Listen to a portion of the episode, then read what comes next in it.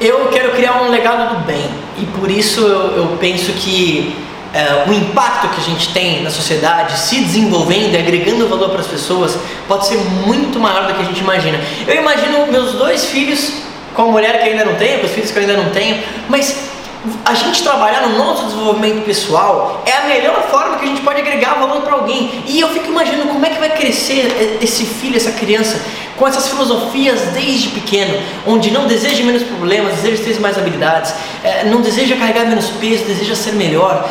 É, tem que ser um ser humano diferente e isso começa com o papel de todos nós, trabalhando muito mais em você do que no seu trabalho. E se você fizer isso, eu garanto que, assim como eu, a gente pode criar um legado do bem.